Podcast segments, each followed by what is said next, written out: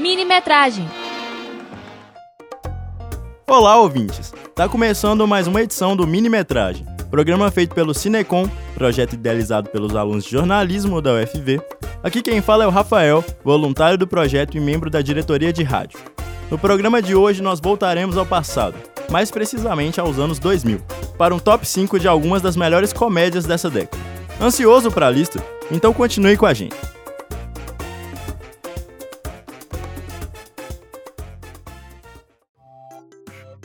Como uma criança fruto da cultura pop dos anos 2000, eu posso dizer com propriedade que a primeira década do século 21 foi marcante e cheia de tendências únicas e diversas, das mais impressionantes às mais peculiares. E no cinema não foi diferente. Na minha singela opinião, os anos 2000 trouxeram alguns dos melhores filmes de comédia de todos os tempos e eu posso provar. Eu começo a edição de hoje falando dela, a corrida mais louca de todos os tempos e um dos filmes mais reprisados na sessão da tarde nos últimos 15 anos. O longa Tá Todo Mundo Louco de 2002 não tem nenhum compromisso com a realidade, mas com certeza é isso que o torna ainda mais divertido. Ele conta a história de um rico excêntrico chamado Donald Sinclair que resolve criar um jogo para os grandes apostadores de Las Vegas. O game consiste numa corrida em busca de uma mala cheia de dinheiro que está localizada em uma estação de trem no Novo México. É, no centro da cidade há uma estação de trem, não tem como errar. Passando a porta da frente, há alguns armários à direita. Sr. Grisham está com as chaves? Seis chaves idênticas. Todas elas abrem o mesmo armário. O armário é o 001. Dentro do armário tem uma bolsa vermelha e dentro dessa bolsa vermelha tem dois milhões de dólares. Em dinheiro, uma pilha enorme. Notas de 50 e 100. O primeiro que chegar, fica com tudo. Para selecionar os competidores, o financiador da disputa distribui seis fichas douradas pelo cassino, e quem as encontra é convocado para a competição. É um personagem mais louco que o outro, mas os desafios que eles encontram no caminho para chegar no seu destino realmente garantem boas risadas. E depois de toda essa viagem, o final ainda se mostra como um plot twist surpreendente. Ah, eu não posso esquecer de citar a trilha sonora que conta com a música All Star do Smash Mouth, famosa também por fazer parte da franquia de filmes Shrek. Hey now,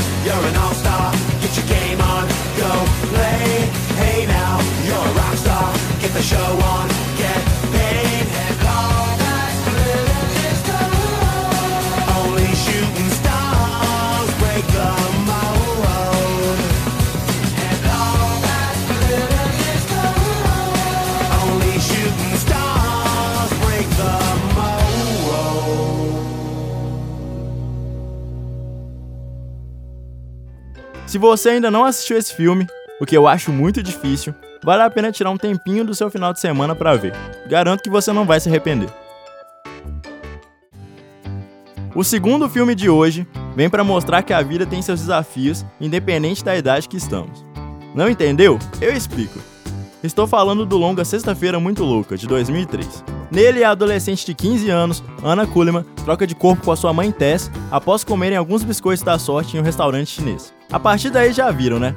Elas são obrigadas a viver uma vida da outra. E se antes da troca de corpo elas tinham dificuldades de se entender, esse acontecimento se faz essencial para que elas vejam os desafios que cada um enfrenta no seu dia a dia.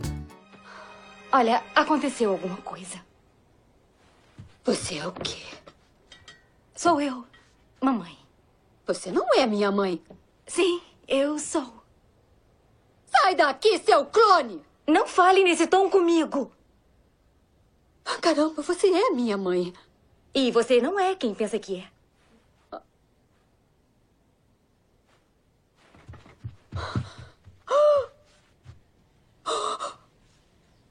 Olha pra mim. Eu sei.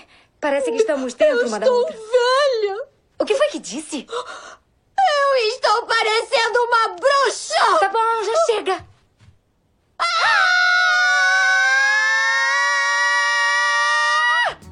O filme é comédia do início ao fim e outro sucesso da sessão da tarde.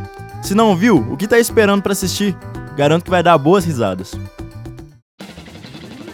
O terceiro longa do Top 5 é um marco da cultura pop. O filme Meninas Malvadas de 2004 veio para marcar gerações e é um dos maiores sucessos da década. O longa conta a história de Cade Harrell, que após ser educado em casa durante toda a sua infância até parte da adolescência, tem a oportunidade de frequentar a escola pública pela primeira vez e assim descobrir o selvagem mundo dos adolescentes do ensino médio. Nova na escola, Cade faz amizade com Janice e Damian. Ao se conhecerem, eles a introduzem as regras de popularidade do ensino médio e a apresentam às plásticas, um grupo de garotas lideradas por Regina George, a menina mais popular e traiçoeira da escola. As poderosas estão na mesma turminha de ginástica. Quem são as poderosas? São a realeza adolescente. Se North Shore fosse uma revista, eles estariam sempre na capa. Aquela ali é Karen Smith, é a garota mais burra que eu já vi. Damian sentou do lado dela em literatura ano passado. Ela me perguntou como escrevia laranja. Aquela pequenininha é Gretchen Winners. Ela é endinheirada porque o pai dela inventou o strudel instantâneo. A Gretchen sabe os podres de todos, sabe tudo de todo mundo. Por isso o cabelo dela é enorme, tá cheio de segredos. Aquela é Regina George, é um mal em figura de gente. Ela parece uma garotinha egoísta, traiçoeira e descarada, mas na verdade ela é muito, muito mais do que isso. Ela é a abelha rainha, uma estrela. As outras duas são os zangões delas. Por ironia do destino, Kate se aproxima das plásticas e, sob influência de Janice e Damian, começa um plano de destruição ao reinado de Regina George. Regina George. Como é que eu posso começar a explicar Regina George? A Regina George é perfeita. Ela tem duas bolsas de pele e um carro importado prateado. O cabelo dela está no seguro por 10 mil dólares. Soube que ela faz comerciais de carro. No Japão. O filme que ela gosta mais é Marcação Cerrada. Ela até conheceu Joe Stamos no avião. E ele disse que ela era linda. Um dia, ela me socou no rosto. Isso foi irado. O longa conta com uma série de frases e momentos que ficaram marcados no universo pop. Se não bastasse tudo isso, o seu final vem para surpreender ainda mais quem achou que se tratava de só mais um filme adolescente. Em 2018, algumas de suas cenas até foram recriadas no clipe Thank You Next da cantora norte-americana Ariana Grande.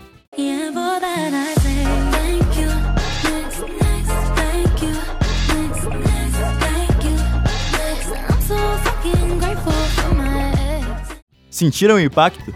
Acho que eu só tenho mais uma coisa para falar sobre esse filme, e que eu tenho certeza que fará você ficar com vontade de vê-lo. Ele é tão barro! Chegamos agora no quarto filme da lista. E se você achou que Meninas Malvadas era o maior filme que citaria hoje, trago para vocês um filme tão renomado quanto.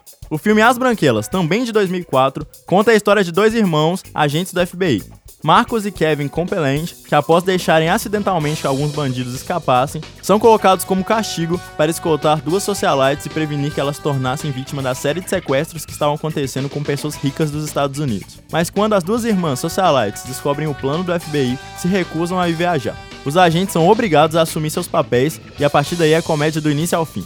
Os dois agentes, homens negros, se transformam em duas mulheres brancas e que seguem um estereótipo de patricinha e eles acabam assumindo os papéis com muito profissionalismo.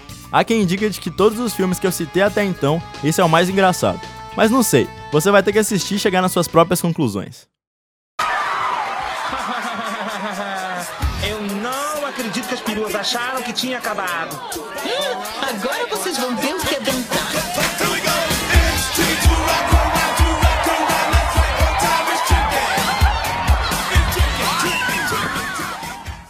E o último filme desse top, e para encerrar a lista com chave de ouro, é. O Diabo Veste Prado. A comédia dramática de 2005 é a pedida mais sóbria da lista. A trama se passa no universo da moda norte-americano e gira em torno da história de Andy Seixas, protagonista interpretada por Anne Hathaway. Andy é uma jovem sonhadora e recém-formada que consegue uma vaga de emprego na conceituada revista Runway. Sua função? Ser assistente da editora-chefe da revista, a diabólica Miranda Presley. Miranda, sobre ontem à noite. Eu quero um novo livro do Harry Potter para as minhas filhas. Uh, certo, certo. Eu vou buscar na livraria agora. Você caiu e bateu a cabeça numa calçada, é? Não que eu me lembre. Temos todos os publicados do Harry Potter. Elas querem ler o próximo. Quero um manuscrito inédito. Bom, conhecemos todas as editoras. Isso não vai ser um problema, vai? E você pode fazer tudo, não pode? No decorrer do filme, vemos os diversos desafios que Andy tem que passar na função e o quanto isso afeta toda a sua vida. Uma cópia? O que minhas filhas vão fazer? Dividir? Ah, não, não. Eu fiz duas cópias e mandei encadernar com capas duras para que não parecessem manuscritos. E esta é só uma cópia extra que eu fiz para, sabe, segurança. Bom, e onde estão essas cópias fabulosas que eu não estou vendo? Estão com suas filhas. No trem que está indo para a casa da avó delas. Precisa de mais alguma coisa? Hum, hum. É só isso. Tudo bem. O Diabo Veste Prada é um filme muito bem conceituado, além de ter boas doses de comédia e drama. E eu acho uma ótima pedida para assistir com os amigos ou com o crush. Fica a dica. Mas foi isso por hoje. Gostou do nosso top? Acho que algum filme ficou de fora? Calma, porque esses foram apenas 5 dos muitos filmes marcantes da década. E se gostarem desse programa, quem sabe eu não faço uma parte 2, hein? Não esqueça que agora você pode ouvir o mini-metragem no Spotify. Segue a gente lá. Também acompanhe a página do Cinecom no Facebook para mais informações sobre o nosso projeto e sobre as nossas próximas sessões. E siga arroba CinecomUFV no Instagram e no Twitter. Ah, tem também o site www.jornalismoufv.com.br Cinecom.